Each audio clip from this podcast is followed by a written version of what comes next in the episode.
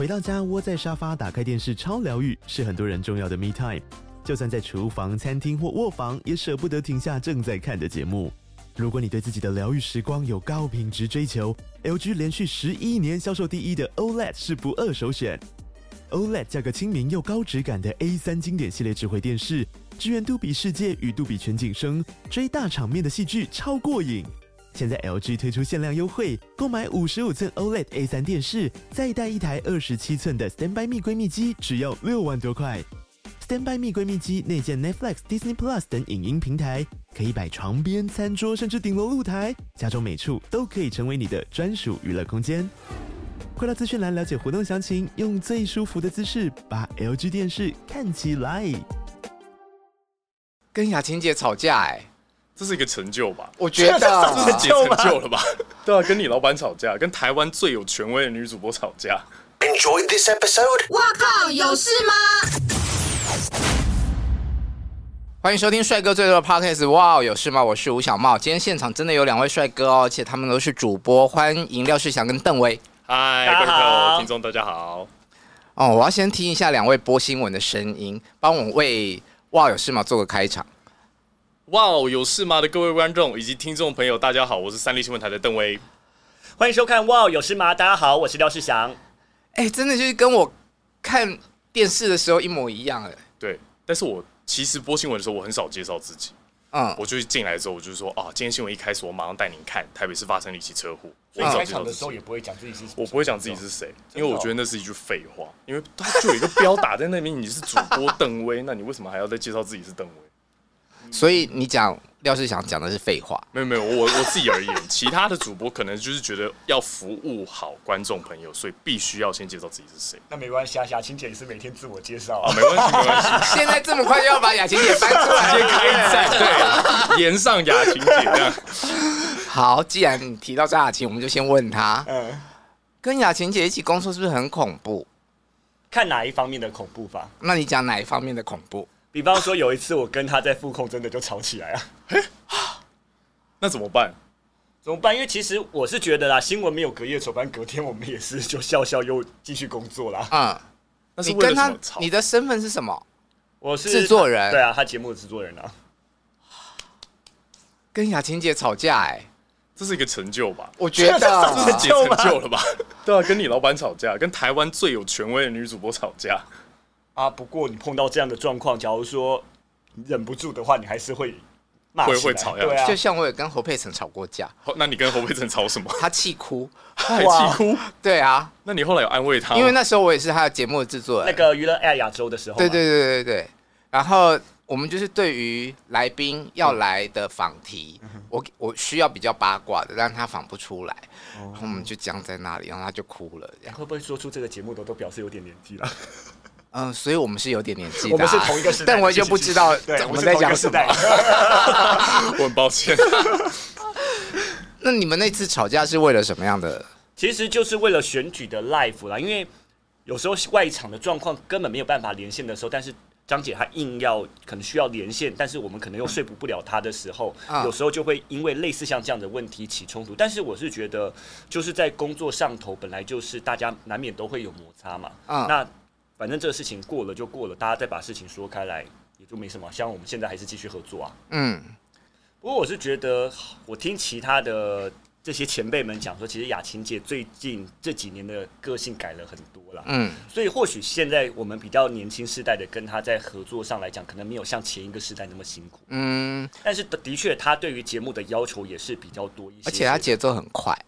对，它节奏是比较快的。嗯。那。因为我做的节目是属于国际访谈的节目，所以相对于晚报来讲，它的 tempo 可能没有那么快的情况之下，我们是有一些修正的空间。但是其实我们常常是礼拜六、礼拜天的节目，我们礼拜二就开始开会，然后中间三四五不断的再去更改一些东西。嗯，哎、欸，你们讲话都可以这么的字正腔圆哦，有办法台湾国语一下吗？可能是习惯成自然的吧，应该是吧？你台语好吗？其实不好哎，我台语超不轮转，因为我平常讲是客家话，所以也不一样。哦，你讲客家话，你是客家人？对啊。但你们讲话真的就好主播哦。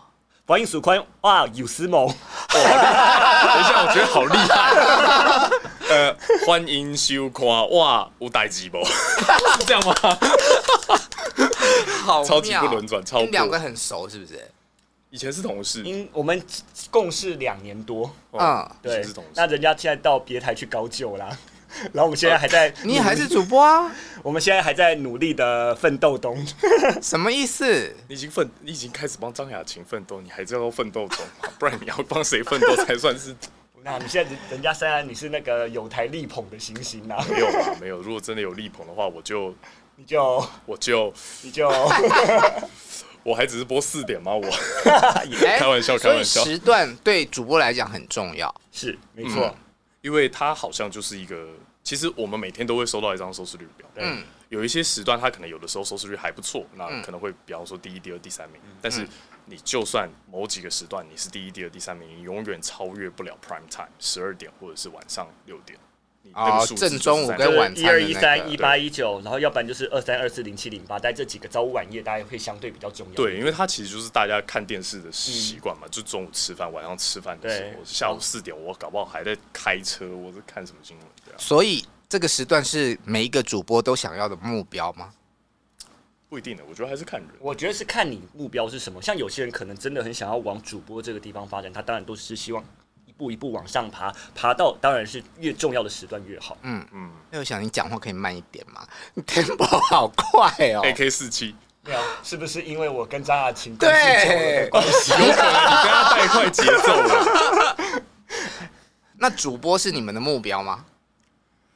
高中的时候对我来说是嗯我的目标，因为那个时候我就觉得我好像没有办法，就是靠唱歌这件事情来赚钱。但是我很喜欢唱歌，自己 Q。我很喜欢讲故事给大家听的那个感觉，就是当我今天讲了一个很好听的故事，然后大家听得如痴如醉，然后都不会中间打断你，或者是有那种叹气什么，我就会觉得哇，好有成就感。所以我那个时候高中就觉得，哦，好，那现在这样子，好像主播是一个会讲故事的人，那我就朝这个目标去发展。那在你当主播之前到高中这段时间，你有什么讲故事的机会？其实没有很少诶、通常都是讲同学之间发生了什么八卦，八卦对。但是其实你要把八卦讲的很好听也很难呢、嗯就是有些八卦你就是会讲的逻辑很跳啊，或者是什么之类的。那我们现在要不要直接跳出来一下？你现场的那个同学里面有没有什么现在是比较知名人物的的八卦？过去学生时代的八卦？好会哦学哦！生时代的八卦哦比。方说谁跟谁曾经在一起啊之类的。哎、可是我认识的那些人都很不有名。你的同学有名人吗？呃，有一个名人，呃，他之前在呃最近在台湾刚拍了一部新戏，然后上映，叫《女儿大人加个 line》，然后啊我同学是那个林玉，哦，就是林瑞阳的儿子。啊，很帅哎！对对对他最近有对对，上一些综他是我综。艺节目去上那个、啊、去宣传新戏啊。哦，对，应该是有去上。他是柴智屏的女儿的男朋友，是不是八卦就来了？对对对对对，但是他以前在学生时代超级世界霹雳无敌乖，而且很专情，现在也很专情，但是以前就非常非常专情，所以他几乎没有任何八卦可以讲。啊，他就是一个从头到脚都非常有偶包的人，所以你你讲不出他的故事。我不是为了要保护他，我你有偶包吗？看情况。嗯，喝不要问你，要问廖世祥，他有欧 包吗？我是觉得我认识他的时候就是一个乖乖的弟弟而已，乖乖的弟弟。所以那时候他是的他的人设，假如说他是故意装出来，那当然是有偶包，但是我是觉得他应该不是装出来，他就是真的很乖的一个很小很乖对，可是我看他的社群，觉得他应该是一个蛮活泼的人。没有啊，你在公司上班是很乖，你你下班之后你要怎么活泼，那是你家的事、啊。可是他上班都在玩同事啊，我上班一定要玩同事啊，上班有什么不好？好不玩同事？那还是说你有看过？还还是说你在一电视的时候比较乖？没有，我上班那个时候玩同事是只能玩国际中心，我不敢玩到你们政治组那边去。你都对也对，你都怎么玩？就闹闹一下，比方说呃，看到前辈，然后就直呼他的名讳，然后或者是比方说子指欣哥吗指指挥我的子欣哥，我比较不敢，因为他算是有，他算是哦德高他蛮有望重自因为那时候那时候德高望们重对你们国际中心的头啊。我我还是会跟那个时候还是会跟他开点玩笑，说，哎、子欣哥什么时候要请吃饭？好想吃龙都哦，类似这一类的对，还是会。很近啊，过个马路就到了。对啊，对啊，对子欣哥好想吃龙都哦，那什么之一类的，对。嗯，那其他的话就是，比方说，呃，我前辈可能很喜欢泡咖啡，然后我就会跟他说，呃，不好意思，两杯美式，嗯类似这种。对，大概大概是这样。那还好哎、我觉得。对啊，所以我就说他在办公室里面，我观察还是觉得他是乖乖。他这种咖啡那种偶尔的那种顺便的，好像也没有到开玩笑的地步啊。嗯，对啦，就是新闻界多多少少有一种那种前辈后辈的情情谊吧。像我就不太敢跟跟你讲话没大没小。讲这样，所以世祥是前辈，世祥是前辈，嗯，绝对是前辈啊，都大他五岁了。你知道他，我第一次听到他几岁的时候，我整个吓傻哎、欸。其实其实我刚听到我会吓傻，会吗？不想，我以为你跟我再近一点。真的哦，你不要这样讲，这样我会那个骄傲哎。你会你明明内在现在心里面很骄傲啊，他很开心。没有啊，就表示我原厂设计的好啊。要回去问我妈。我真的以为就是我本来发通告的时候，我发了一个小鲜肉的通告，然后他跟我讲说他快四十的时候，整个下下巴都掉下来。就你发到一个古老肉。不是重点是茂哥刚刚只有讲说他发到一个小鲜肉，所以我真正三十二岁，我不是小鲜肉。没有没有把你放在鲜肉这个抽屉里面。我就觉得你很有型很帅啊，是可以意淫一下的人。谢谢茂哥，谢谢茂哥。人家现在还是看起来也是二十几岁的人，不算鲜肉吗？这段要剪掉。喂，为什么要剪掉？太假啊。不会啦，场面话还是需要的。喂，我特别请他们穿西装来。嗯嗯，因为我个人想看，那结果我穿的相对比较像西装一点，对、啊，这个看起来比较休闲，所以果然反映出世代的差异。但他有，他是有目的性的，人家是什么目的呢？你可以开始脱衣服啦。对啊，听说邓威身材很好，突然被 Q 一脱衣服，好，好是一个好奇怪的。真的吗？突然被，而且他以前在办公室就是穿那个 T 恤嘛，所以你看那个 T 恤，他手臂很粗的情况之下，就是完全那种袖口是完全包不住的。不是以前以前那个穿衣风格真的是有问题，就是因为我们是有稍微练，所以我想要展现肌肉的时候，我们就会故意穿衣服是穿那种 S 号啊，比较合身。对，然后长大回去看就哇哦，这个穿着真的是非常的母汤，现在都有点后悔，就是觉得。不雅观，就是现在其实有更更更显壮的穿法。为什么不雅观？对啊，就就就衣服很短啊，就是你可能也遮不到，就是口子。你是比照那个啦啦队这样子露出一个肚脐？对，就会就会就以美感来看，你就会觉得这个人到底你想要表达什么？应该不至于吧？我不知道啊，现在只是自我审查，别人说不定看起来不是这个样子。好，废话讲了这么多。对、啊，今天真的穿背心来。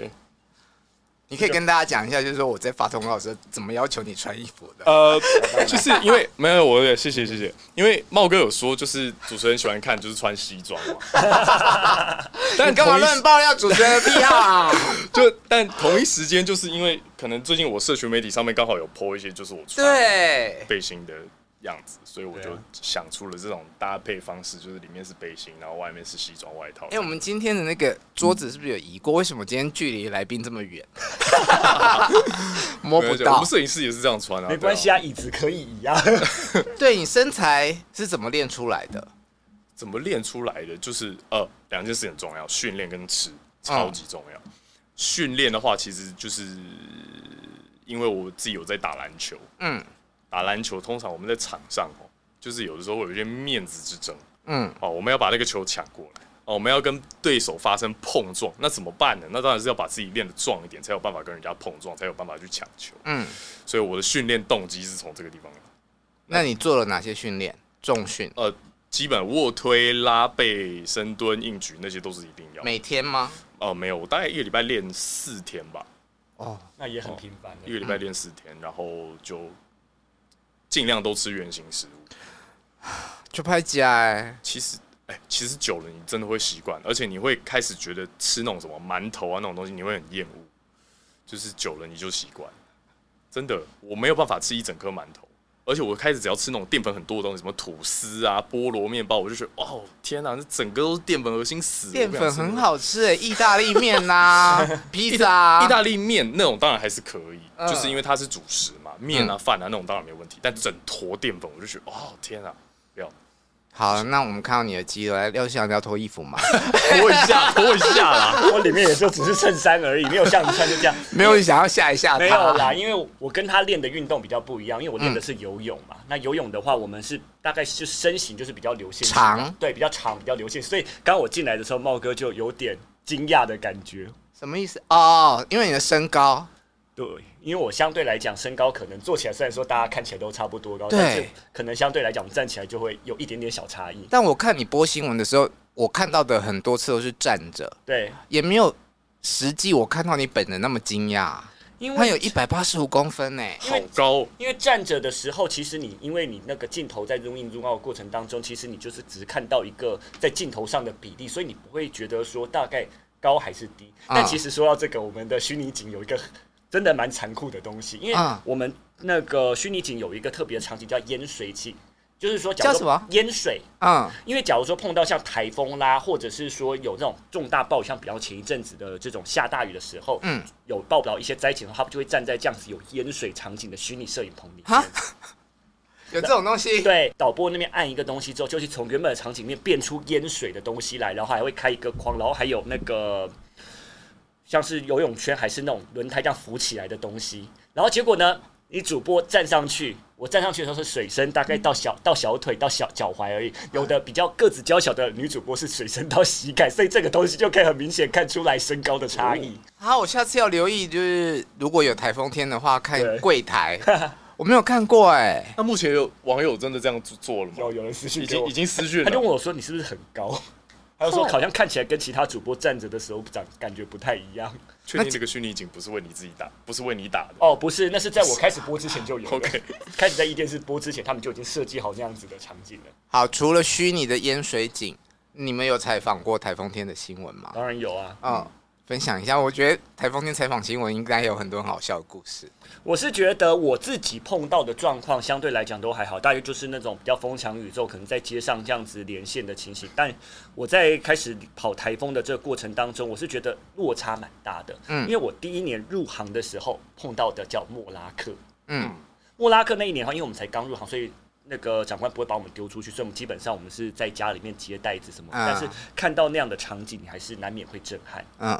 那我后来又开始在跑台风，在跑外场的时候，那时候已经到大概二零一六、二零一七年了。嗯，所以这中间隔了一个蛮长的时间。那其实在这中间，劳权的这个概念已经有比较。明显一点，因为像我们过去出去连台风，可能还不见得有戴到安全帽。他现在是叫我们安全帽、雨衣什么都要穿戴的好好的，才可以去跑台风。哦，这跟劳险有关系。对，因为我觉得这个劳劳动权益这个部分，现在各台有稍微比较重视一点的情况之下，我觉得这对记者来讲是比较有保障。嗯嗯嗯。那我觉得比较夸张的是。我曾经看过，在连线的时候有一个非常夸张的场景，就是有一个吨位身材身形吨位比较重的记者，在台北车站前面这样连的乱七八糟，感觉好像真的风强雨大。结果呢，他不晓得他后面有个阿嬷撑着伞，就这样子慢慢的走过去，所以就等于是说眼很大，当场变康，好糗哦。对，但是他自己知不知道我不晓得，但是被我们这样看到。那你你有你有连过烟水吗？有啊。那你是需要蹲下去还是跪下去的人吗？倒是不用了，因为就真实呈现给大家看就好啦。但真的有演演这样子的吧？你说演就蹲下去？对啊，我听说是有，但是我觉得现在因为基本上大家都在的情况之下，你假如说这样演很大，你一定会被其他同业干掉。嗯尤其是说，在大家可能以前觉得说，为了争取收视率，所以必须要做这种比较浮夸的演出的时候，大家或许就可以争相模仿。但是现在久而久之，观众的媒体视读能力也开始变好了，对，大家也聪明，对，大家也不会去吃你这一套，你就真实呈现给大家。我是觉得做新闻本来就该这样子。嗯嗯，好，邓威的台风天，他分享完他的台风，我不敢分享我的台风，因为我记得我那个跑的台风是当时我还在华视的时候跑的，然后那一次的台风。弱到我 even 忘记他叫什么名字，但是长官叫我那个时候去找哪些地方因为台风造成淹水。我记得那时候我跟我的摄影记者一路从台北市找找找找到淡水的某个涵洞，我们才好不容易终于找到哦，那个地方有一点点积水。嗯，然后呢，我们也只是去拍，因为它那个积水真是太鸟了，我们就只有拍了一下，我们就回去。那是我唯一一次跑过的台风。你很好命呢，超级无聊的台风。嗯，对，然后。再来我就没有再再也没有跑过台风。嗯，对对。然后那次台风，我觉得还那次我出去跑台风，我是跑到花莲去。那个台风也很有趣。原本预估是在花莲台东之间登陆，嗯，结果呢，后来预就后来大家就开始这边一直在我们在这边守候，就是说看他什么时候登陆。结果台风就这样子一路开始往北飘，往北飘，往北飘，就从苏澳登陆去了。但你你们就跑错地方了，这样。对，我们就跑错地方，而且原本大家是认为说在花莲、台东应该是风强风强宇宙的时候，那我们去连的确有一些风，有一些雨，嗯、但是大家在把防灾就重点放在花东，就反而那一年他们没有去放在宜兰，就从主要一登陆、嗯、那一年他们在那个宜兰种的那些蔬果全部回光光。嗯，但真的去碰到。风强宇宙的时候，那连线真的很辛苦，对吧？对，那个时候真的会比较辛苦一点。那不过，我是觉得现在大家在要求连线的这过程当中，当然大家也会更注意自己的安全，因为没有任何一条新闻值得你用命去换回来。嗯，世祥有报过气象，对不对？对，我很好奇，就是你们在搭配那个那叫什么卫星云图吗？嗯、你们旁边是一个绿幕，背后是绿幕，旁边是回看的电视，那要怎么？那个不是反向吗？对啊，要练习很久嘛？基本上我们在当主播，就算你不是当气象主播，你站在虚拟景都要练习这个。嗯，因为你这个东西它一定是反的，那刚开始播的人一定都会左右不分。嗯，那我们都会有教一些小朋友一些新的方法，因为通常手上会有拿遥控器嘛，就说，假如说你真的不晓得，你就就这样子假装这样手张开来之后，跟大家讲说你今天要讲讲什么东西，你这样就趁机瞄一下回看，到底是拿遥控器的手还是不是拿遥控器的手。嗯，哦，这点我没有想过。我就告诉我就告诉小朋友说，可以用这样的方式去看，说，假如你真的一下子忘记说到底要比左边还是比右边的时候，就用这样的方式。嗯，你们都是从记者到慢慢的走到主播的，对。然后在这个过程中，比方说像 SNG 啊，或者说播气像那些，是有训练课程的吗？我觉得看各台，因为像我们台的话，后来因为我们的记者相对来讲年资都比较资浅，所以对于怎么连线或怎么讲话。都可能没有一些技巧，所以后来我们的长官是有为他们开设一些课程。对，因为真的有人连的很烂呢。确实啊，所以你在，尤其你在，我不是说你们台啦，就是各家都有可能。尤其像我们之前在其他台或是我们自己台的时候，我们也就是说，有时候有些记者真的你不教而杀谓之虐，你。就没有训练好他们，就出去让他们去采访一些重要的场合，确实是很有可能会出包的。嗯，比方说之前像那个裴洛西，嗯，去年来到台湾的时候，我们就有记者丢出去，那时候他是相对比较值钱的记者，嗯，他在连线就连到一半，他真的连不下去了，那怎么办？因为这个时候各台都在进。那就只好回到我身，那就只好回到我这边。那我就是帮他，就是看着现场的画面，去把那个所有的资讯就把它讲出来。那如果资讯不够怎么办？我就要自己同时一边讲话，一边去用棚内的电脑去 Google 一下现在即时有什么样的东西，或者是我自己有准备好的资料，就要把它念出来。因为在这个时间点，大家都是比气场。如果你谁先回到主播身上或播其他新闻的话，你收视率马上就跑了。嗯，好强哦。尤其是他如果是那个时候的新闻重点的话，其实好像也不应该把新闻重点放到其他的地方去，所以没错，就是不能离开。好，我想要问两位，那你们在主播台上有碰过什么很及时要应变的状况？然后对你们来讲，现在回想起来，哇，那件事情真难，真难哦。嗯，呃，我其实遇过这个比较可怕的状况，应该是那个呃普悠玛号出轨。嗯哼，嗯，那个时候是呃。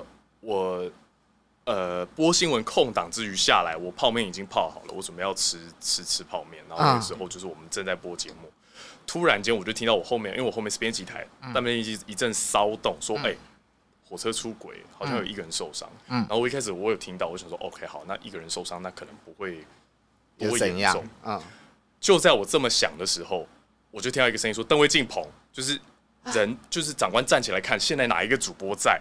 刚好我就是唯一一个坐在那边的人，嗯，然后他们就说邓威进棚，然后就我还不知道到底发生了什么事，然后我就拿着手机，然后东西弄穿一穿，我就先直接先进去，因为他们要马上在，我记得那个时间点非常清晰，大概十点二十到十点三十分那个时间，嗯，我们节目才播到一半，嗯，我就已经跑在路上准备要进去，那因为我们就是要赶在我一进去之后，马上中断节目，立刻连。清明节那个时候啊，对，哦，那太啊，所以本来是在播预录的新闻节目，对，对，对，那时候应该消失的国界之类，或者对对对对对对对对，我们那个时候在 播消失的国界，对，然后就进去，然后当然进去之后，你还是不会知道发生什么事，尤其是现场传回来的东西其实蛮少的，顶多就是照片告诉你说，好，他现在已经列车已经歪哪一边，然后长相长怎样，他一本不会告诉你说哪一节车厢怎么样了，怎么样了。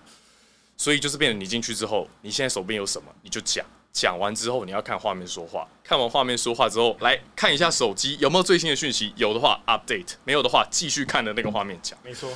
然后就这样，我就在那里面撑了一个半小时，好恐怖哦！当然也有跟其他的记者就是做连线或干嘛的，但是你大概会前面半个小时听的都是差不多的资讯，但是我们就是重新组织、重新组织，弄得好像它是一个新的东西一样。那做这件事情的时候会不会很燥？呃，我觉得我我不知道，我不知道其他人，但是通当时你在做这件事情的时候，你会心无旁骛，嗯。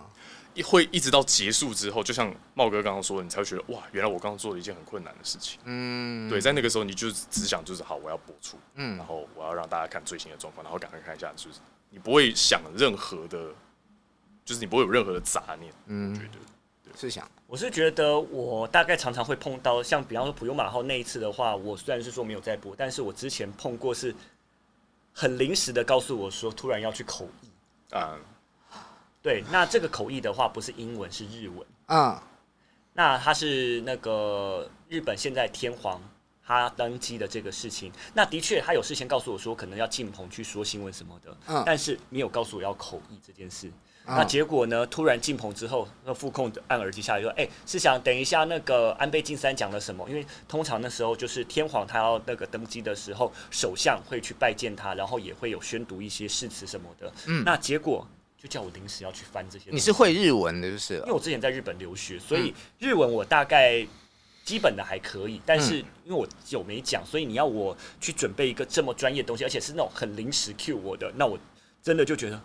你是在整我吗？那没办法，那他既然叫了，那就硬着头皮就给他上上去。那还好，那到最后是安全下装。嗯，那他讲的字的确字跟词是比较困难一点点，所以我自己认为我那那天翻译，他假如说一百分的话，大概只翻到六六成到七成。嗯，而且毕竟我本身也没有受过任何口译的训练。嗯，那我不像邓威，他之前。英文的口译是那种大家都知道的那个能力，但其实我也没有接受过口译的训练诶，他们也都是这样赶鸭子上架。然后我突然发现我有这个能力，是因为他们就是逼久了，对，好像就是哦好，我好像会，有时候变成是，有时候就变成是这样，所以后来。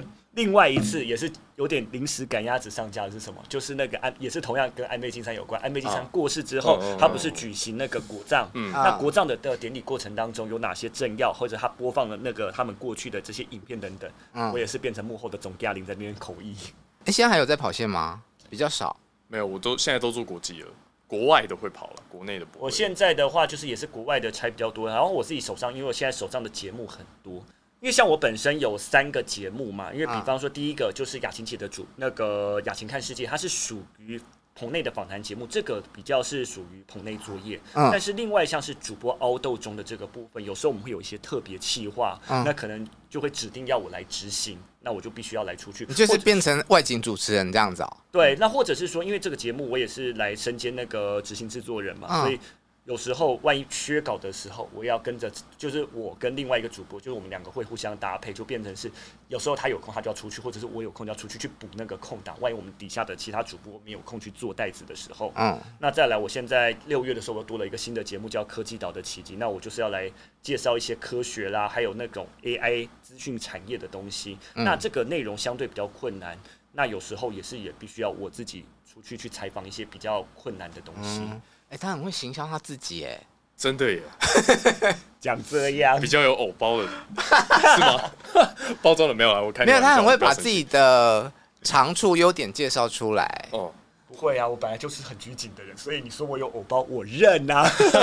那你们以前是跑什么线？我跑政治比较多，所以什么总统啊，各种官你都有采访过。基本上政治线大概从府院党到两边的政党。还有乃至于国防、外交或者是其他部会，我大概都跑过了，嗯、甚至北市府啊、北市议会，我也都去，我也都跑过。那怎么经营跟政治人物的关系？我觉得最主要就是你可能除了发名片之外，你当然就是他有一些活动的时候，你可能跟他去 run 个线跑，就是去。那个有点像是在底下看看呐、啊，嗯，反正有时候你现身见面三分情，人家多记得你之后，嗯，可能有一些独家也好，或者是你要访问他的时候，嗯，会相对比较简单一点，嗯，因为有些的确有些政治人物可能比较不轻易接受采访，嗯，但如果说你跟他有一些些交情的时候，他可能会为你而破。是本人还是幕僚？都要，嗯，因为幕僚很重要的是有时候。有些幕僚比较积极的，他会去帮你跟记者 run 线，而且还会去帮你推销他的老板。就是说，如果说哎、欸、有需要采访的时候，可以跟他讲，然后他赶快来安排他老板来帮忙受访。所以幕僚也很重要。那有些是委员或者是议员自己本人来让这个事情。嗯，因为啊，我跑娱乐新闻嘛，嗯、那所以我们通常就是做完访问之后，如果艺人没有赶着行程，我们就是会聊天呐、啊。但比方你你会跟蔡英文聊天吗？他不太适合聊天，而且可能我要不要偷偷爆个料？好，他其实我是觉得他对于。周遭的人事物可能不见得会这么记忆的那么好，嗯，因为有时候可能你跟他见过好几次面，他不见得会记得你是谁，嗯。但是另外一个相对的极端就是赖清德副总统，嗯，他变成他其实，因为他可能在地方有那个民意代表的历练之后，所以他其实对于见过的人，他会。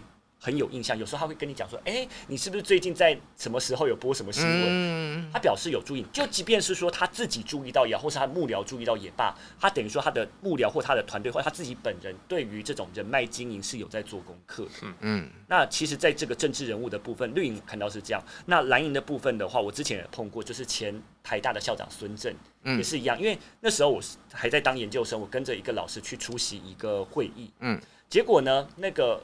孙正老师他就这样子看到某个哎，某某老师你好，我们十年前怎样怎样怎样，就直接上前来，然后直接跟你谈谈，而且讲的很精准，一字不差的。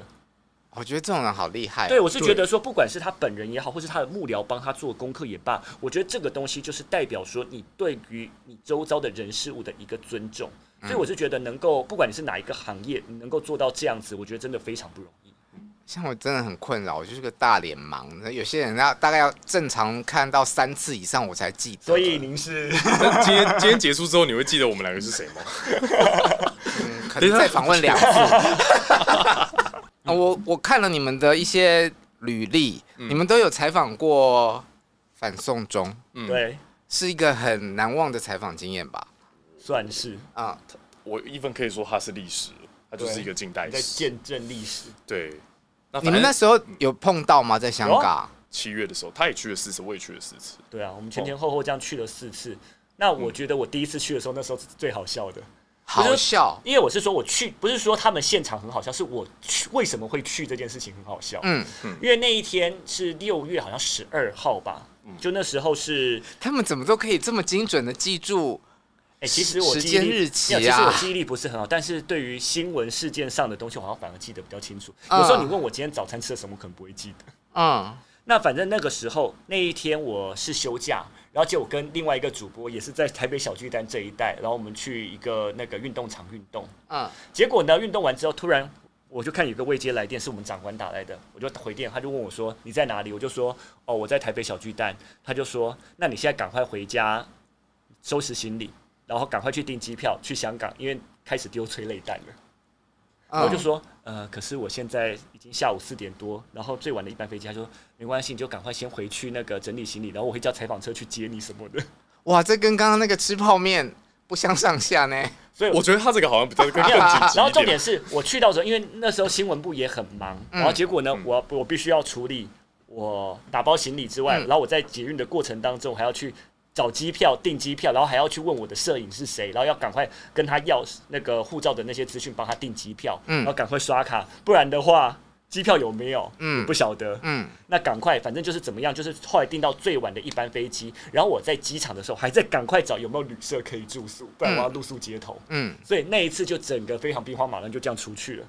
这个是跑新闻的前置。对，所以我是觉得说，在那个情况比较好笑，是说我那时候好像还在打那个小巨蛋打壁球之类的，还在休闲，对，还在还在很 joy 很很那个 relax 的时候，就突然进到工作，对你没有办法 relax。可是你刚刚讲的这些内容，有一些是。应该是后勤行政要做的事情吧？对，但是因为有时候可能时间太紧急了，嗯，那护照资讯我自己有，那当然我就自己定，赶、嗯、快就是自己定。嗯、那刚好跟我搭配的也是我之前出去过的那个摄影，那他的护照资料我一问之后，哦，摄影师他好，我他的护照资料我有，赶快就处理了。嗯、那订那订房间的那些东西的话，反正可能就行政也帮我找，那我自己找的话，我自己先找到了，我就赶快先订。嗯嗯。然后呢，另外一个很有趣的经验是。Impact 的时候啊，那时候你因为你可能是后面二零二零年那一次，对，我是去年，对你二零二二年那一次，我二零一八年去到的时候，回程更好玩，我碰到飞机超卖，然后结果我跟我的摄影，嗯，没办法登上飞机，那当然有获得补偿。嗯，那结果呢？我们那个补偿，但是一下子又找不到周边的饭店的话，我们两个就在机场睡了一夜，然后等到改坐隔天的班班机回台湾。哇哦，好，但我我还想听反送中的现场。嗯哼，嗯嗯，那个时候，呃呃，我们去的是是。对我来说比较印象深刻的是七月的那一次，就是刚刚是想要说公进立法会的那一次。嗯，那因为公进立法会那一次，呃，反送中的号召人群，他们号称就是他们在下去到这个地方，就是聚集了一百万人。嗯，那下去到呃，我可能跟台湾的听众或者是观众朋友举例，它有一点点像是凯达格兰大道那个地方，然后再延伸的再长一点。嗯，然后那个地方呢，你就想想满满都是人，然后呢，他们就不断的去包围立法会，然后拿。呃，锐器去攻击立法会的玻璃，然后甚至最后也把玻璃打破了，然后一群人就全部闯进去，然后开始在立法会的门上就被喷什么官逼民反啊，然后还把这个立法会议员的这个可乐拿出来喝，类似这一类。嗯，那那一天晚上就是香港他们出动了一个叫做速龙小队，那有一点点类似，我只能说类似，就类似于我们的快打部队。嗯，那他们要做的事情就是发射催泪弹跟橡胶子弹。警棍、警盾这些要驱离民众，要把民众全部赶回家。那个时候，我们刚开始连线的时候，我们后面是抗议的示威者，他们还非常凶。那前面是警察，他们还离得非常远，然后就站在那边。你们在中间哦？我们站在中间，然后呃，我们就等警方什么时候可能会有动作。嗯。但是我们等了很久，我们大概等了一个多小时，那一直都没有到，一直都没有进攻的意思。然后。在那个时候，我们台湾本台是在播政论节目，嗯，就这么巧，在晚上十二点我们开始播 Daily 新闻的时候，嗯，速龙小队发动攻势，晚上十二点，晚上十二点，就这么巧。然后我那个时候，我刚刚说了，我站在速龙小队跟民众的正中间，但是我是比较靠近速龙小队一点，OK，所以等于那群警察往前冲的时候，第一个目标是我跟我的摄影记者，嗯，当然，因为我们那个时候是记者，他们知道那个时候还有别台吗？呃。我在的那个地方没有别台，嗯，但他们可能在不同的地方，他们可能在人群比较多的地方，但是我刚好站的那个地方就在警察的面前，嗯，呃，他们就开始进攻，然后我们就开始连线，嗯，然后呢，我就一边跑给警察追，然后一边翻过一些，比方说，呃，有点类似那个叫什么，呃，纽泽西护栏那种东西，就是翻来翻去，然后就避免被警察打到，然后，然后一边也是在连线，嗯，那因为我们有背一个东西四 G 猫嘛，所以我们是等于在跟香港同步。让台湾的观众朋友看香港现在发生什么事，所以我就用我的摄影机一边跑，然后一边闻到他们打过来的催泪弹。你会在现场听到非常大的一声“砰”，然后过大概不到三十秒时间，你就会吸到一点点那个味道。嗯，那你想想看，我们不要说一百万人好，我们讲十万人，十万人吸到那个催泪弹，然后看到警察来，全部一起跑的时候，那个就是电影的那个画面。嗯，你就感觉有一种那种大逃杀的感觉，然后你也在他们的正中间。嗯，所以。那个时候感觉就是我是不是也要跟着跑？但是因为我们要呈现新闻画面，嗯，所以我等于有点在跟我的天性做抗衡。我们就还是就是看哦，警察要打因为你们不能跑，对，直到直到他们的警方人数真的多到已经不像话，我的摄影机也有点怕，嗯，他那个时候就告诉我说收了收了，不要再连了。因为通常我们会接一个电话跟台北的棚内的编辑制作人就是做沟通，基本上那个制作人假设如果需要你一直连线，你不能停，对吧？你没有遇过这种状况。但是那一天的状况是，我的摄影机的判断我们有危险了，所以我们已经不想再管家里面到底怎样，他就跟我说收了收了收了，然后我们就就是赶快。光听就好恐怖哦。对，那那天晚上最后其实我们还是连了四十五分钟，然后我们的夜报其实也只有四十五分钟。所以等于那天我们从头进去就我们就开始一直连一直，所以现场都都是你就结束，就是对啊，因为像我们那时候也是啊，然后结果像有一节也是整点，他就丢给我，那时候好像是在连那个整个大游行的时候，嗯，然后就说那节主播还蛮好赚的，对，因为他就直接开完场之后交给我之后，然后结果 我就从头开始一路连到大概四十二还四十三分，后来那个因为我那时候是带那个无线耳麦，就是我就是同步就是家里电话跟我 hold 着，所以我是觉得出去。采访这种场合戴耳麦是一个很好用的东西，像 AirPods 这种东西的话，嗯，我就然后后来跟我讲说，哎、欸，那个我们要消化广告，你可以先那个先收一下，对，先收一下，不能不播，就就连到这个状况，嗯，就其实你在因为你在外面的时候，有时候在碰到这种大场景，他们一定就是叫你拼命连，拼命连，对连到他们说收才可以收，对。那当然，你像你在碰到警察这个状况，那我的话，我跟另外一个记者就我们一起去香港采访，结果他碰到的是有人。这边丢汽油弹就丢到他身上，泼到汽油，但是还好没有烧起来，啊所以他赶快要就是赶快离开之后，赶快用水赶快把它清掉，嗯，泼汽油泼到他身上。那我自己的话，就其实那个影片后来好像还登上微博，有啊，我看。到呢。对，那 那个部分的话，其实我觉得我跑，不管是在台湾或者是在其他地方跑这样子的社会运动，我是觉得要跟大家讲一下影片是什么啊？这就是说，我在采访的过程当中，香港的人认为说我在连线，我在讲的是普通话，嗯觉得我是不是来自中国大陆的记者？嗯，那他们就觉得说，假如说是来自中国大陆记者，当然不会对他太友善。是，那我当然就当然去一群人这样包围下来之后，我就只好赶快拿出我的记者证，说我是台湾的媒体，嗯说其实请大家不要不要那个这么不理性这样子。嗯，那后来大家知道，就是反正就是哦，他台湾的啦什么的，然后就嗯就一哄而散什么的。那我是觉得，其实在这个状况之下，因为那时候我请我的摄影记者在制高点拍，嗯那我自己是带着一台 iPhone 手机，那个 iPhone 手机也是就等于说是我们第二机的画面，我就拿这个第二机画面跟家里在连线。嗯那制高点还有另外一机，所以会有两个不同的画面，因为我们那时候是用这样的方式来让我们的那个组数会变得比较多。那我是觉得。我在台湾采访社会运动，跟在国外采访社会运动，我觉得都观察到一个现象是，其实有些人他们的确是有热忱在社会运动上面的，可是有时候太过激情的一个状态之下，反而会模糊了他们自己的诉求。我还想听你品尝过四次四个不同口味的催泪弹的故事。对对对，因为 诶那个时候我们四次去的时间，你是逐个月去吗？六七八九是吗？呃，不是，我是六七八月分四次，我九月没去。哦，我那时候去是六七八跟十月，嗯我分了四个不同的月份。那因为刚开始六月他们所发射的催泪弹一发射完，马上就有一些人权团体或者是美国那边的人就开始讲说，哦，你这个催泪弹里面就是有一些什么，就是会伤人致死或者是伤人于病的这样子的一个物质在里面。嗯，所以要求他们要改善，不然的话我们就是制裁中国，我们有一些武器不给你。好，所以他们在六月到七月这段过程间，他们改变了催泪弹的配方。改完之后呢，大概在七月的时候一一样也说这个催泪弹的配方里面有致癌物质。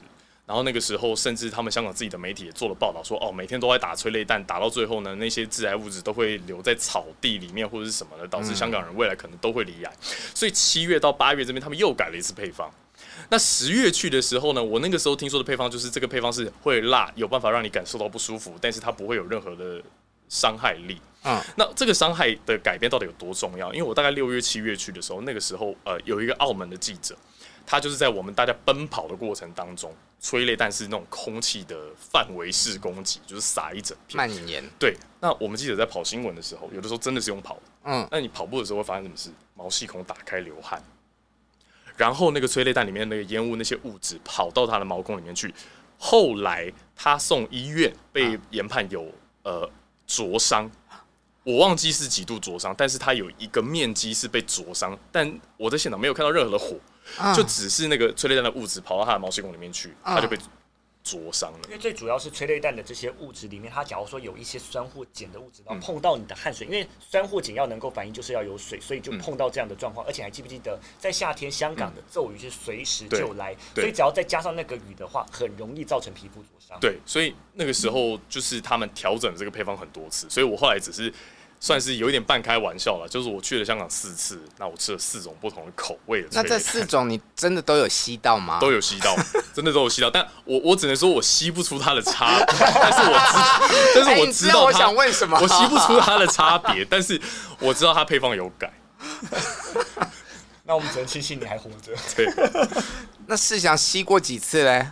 我自己哦，嗯两次，嗯，而且我后来我在住宿的那个旅馆的老板娘还给我那个就催泪弹的那个中和剂。中和剂。对，就是说，假如说你碰到这种东西，就有这种急性的那种吸入性呛伤的东西的时候，还有那种中和剂，就赶快吸一吸，它会那个稍微让你缓和。所以我觉得我还蛮幸运的。所以你们当当时在那个吸的当下，真的都是有流眼泪、流鼻涕这样子吗？呃，我有防毒面具，所以我还好。只是说保，只是说保险起见，我还是那个嗯，稍微吸一下这样子。哦我我那个时候不知道为什么有一种抗性，就是我吸的时候我还不会咳嗽或者干嘛，只有一次我有不小心咳出来，然后在连线的时候咳出来这样子。但是前面可能因为我也离那个范围攻击很远，所以我知道，嗯，这个空气辣辣的，但是我也没有不舒服呛到或者什么。对，因因为我只是庆庆幸说公司是有配我防毒面具，所以里面的滤纸或者是那个滤毒罐我们都可以换过。嗯，这点倒是我们公司做的准备还蛮足够的。我们公司那个时候其实有帮我准备防毒面具，但是我碍于形象偶包，所以我后来没有戴。对，对。请问你去香港的时候，也头发也是梳的这么帅吗？毕竟要见人。当当然，这个民主运动我们不能乱开玩笑，但是因为我们还是得要面对台湾的观众朋友，所以我就还是有。整理一下，哎、欸，没有，我还我相对比较邋遢一点的，有时候甚至就是那种，因为前一天可能万一被那个催泪瓦斯熏到眼睛不舒服，甚至连隐形眼镜都没戴，我就直接戴普通的眼镜，然后在那边连线，嗯、也是有。谁的偶包比较重？这一题就可以知道。但是不管有没有偶包，我们都是很认真的在上报这个新闻。没错，对对对。没错。好，那除了这个跑新闻这件事情之外，你们各自也都有一些呃兴趣嗜好。邓威是训练身体。跟 唱歌，对，唱歌蛮有兴趣。嗯，以前我以前还有参加过超级偶像，就是以前我们台的节目。那那时候已经是记者了吗？那个时候才刚要踏进来。嗯，对。然后那个时候就是先参加超级偶像，然后就去一集就没了。对。然后那那一年的那个冠军是张雨农，所以比较后期了。对，久了。嗯。所以那时候你是说是因为去了然后就被淘汰，还是？对，我去了就被淘汰。然后他那个，你为什么要在伤口上？不是啊，也还要再问一次？没有，没有，我们就说，哎，评审不会欣赏。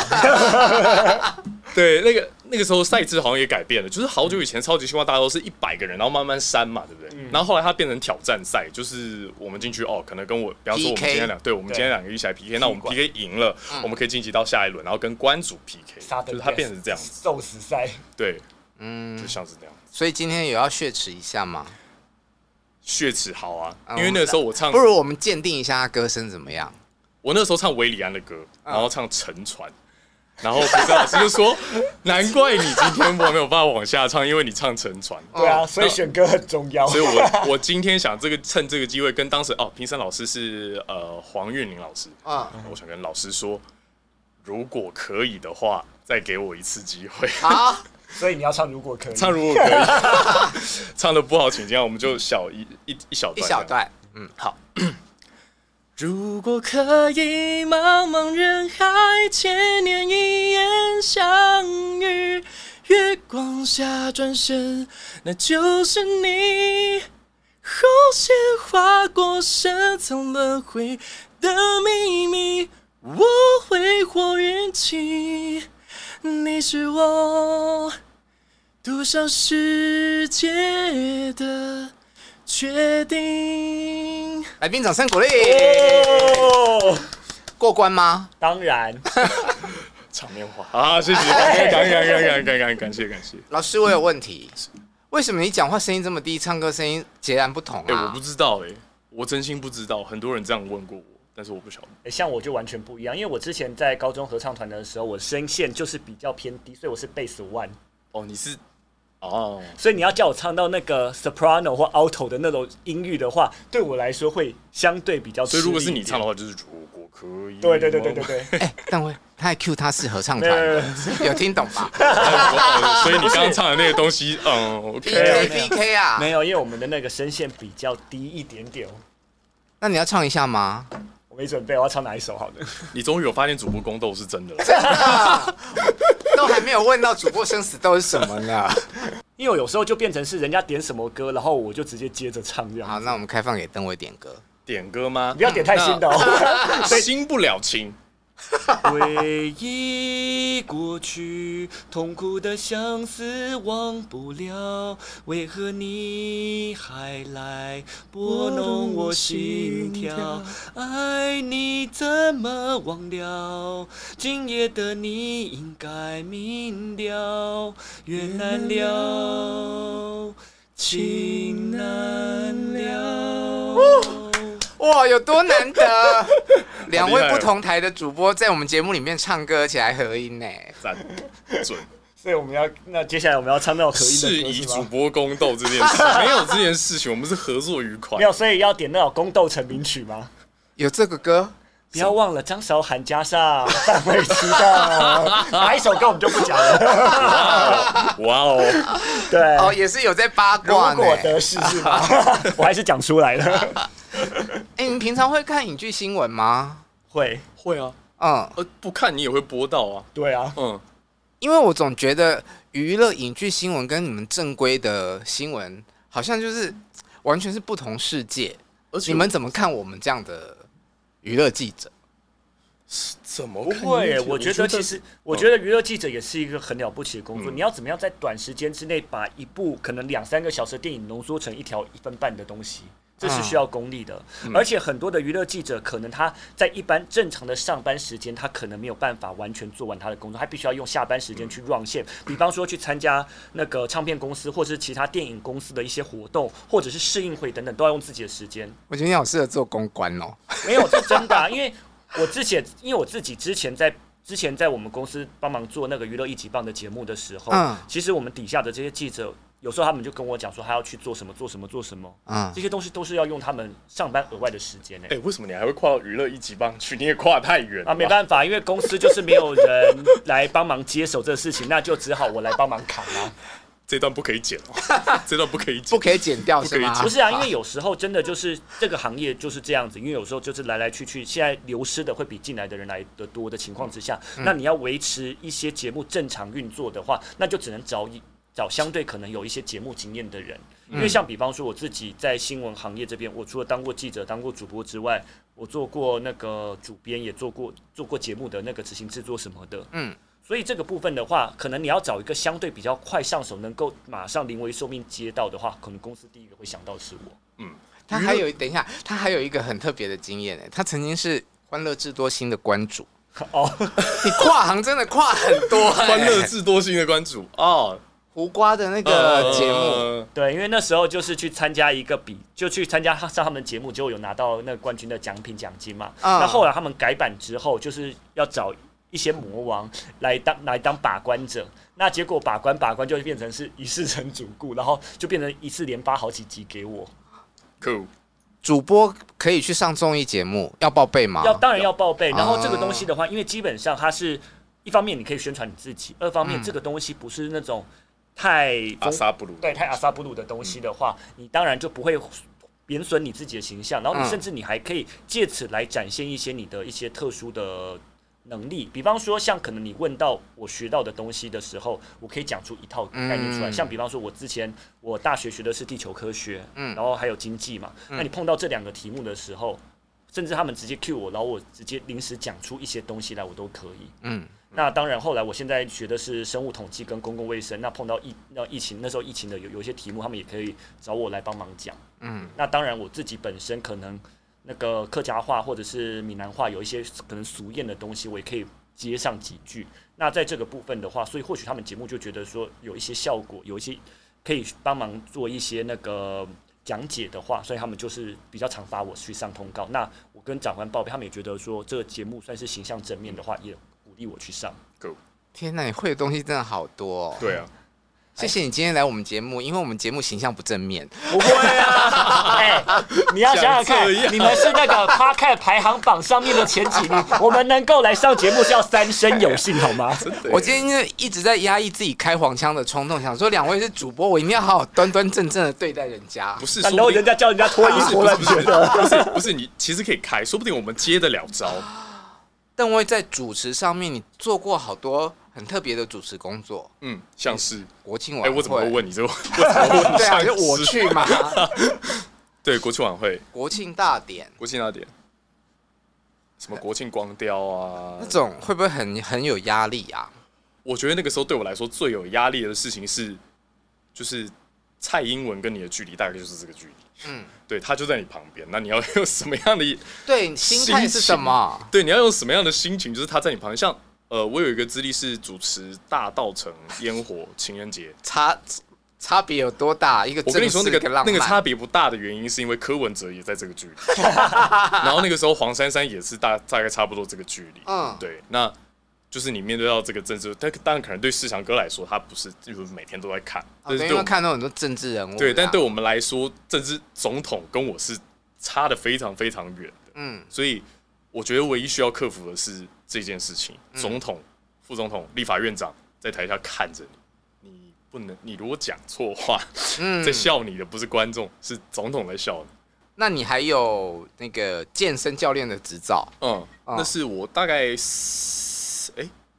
四五年前考的，嗯就是阿法 AFAA，它是一个美国体适年重量训练的嗯专业证照。嗯那基本上，呃，体大生只要是你北体、国体或者是台体的，基本上如果你要当健身教练，大概都会有这一张健身教练照。那有了它之后，你基本上就是可以去健身房应征，说啊，我要来当健身教练。嗯对，那它算是一个呃普算蛮普遍，嗯但同一时间他又是具备国际这样资格的一个健身教练照。那那个时候我只是觉得我，我我健身就是健了个老半天，我好像应该要弄弄个什么名堂，嗯所以我才去考这个东西。所以你现在是可以在外面接案子，对对，我已经八百块一堂，要的话就麻烦 观众朋友有需要的话，在这边下方私讯留言，一堂课八百，真的超级便宜。超级便宜，我连菜单都帮你拟好，好吧？好。好，你现在身上呃，你现在身体你最满意的部位是什么？身体最满意的就身材啦。应该是腿吧？看不到啊。对啊，看不到的地方没有啦，手臂这这这两个月有稍微小练一下，就还可以。给大家看一下。他刚刚已经时不时的就开始哎呦就是看到他然后我刚刚真的是在抓痒、，OK，抓痒。要给他一个发挥的机会。对啊，嗯好，最后跟大家再讲一下，你们通常是在什么时段可以比较容易看到你们？你先。我先吗？呃，嗯我是下午四点钟，然后在五十四频道三立新闻台可以看到我。对啊，那我自己的话，我现在平常的时段主要是晚上的十一点到一点，那就是大家准备睡觉的时候。那还有在周末的时候，最近有时候会帮忙代班午间新闻，就是十二点到下午的两点。那我自己的节目的话，会是在礼拜六的下午四点跟礼拜天的晚上八点，叫科技岛的奇迹。那如果想要知道一些像投资啊或者科技相关的知识的话，也可以来看我的节目。如果你喜欢我们节目的话，请在 YouTube 平台还有各大 Podcast 平台上面追踪跟订阅我们。我们下次见，拜拜。拜拜。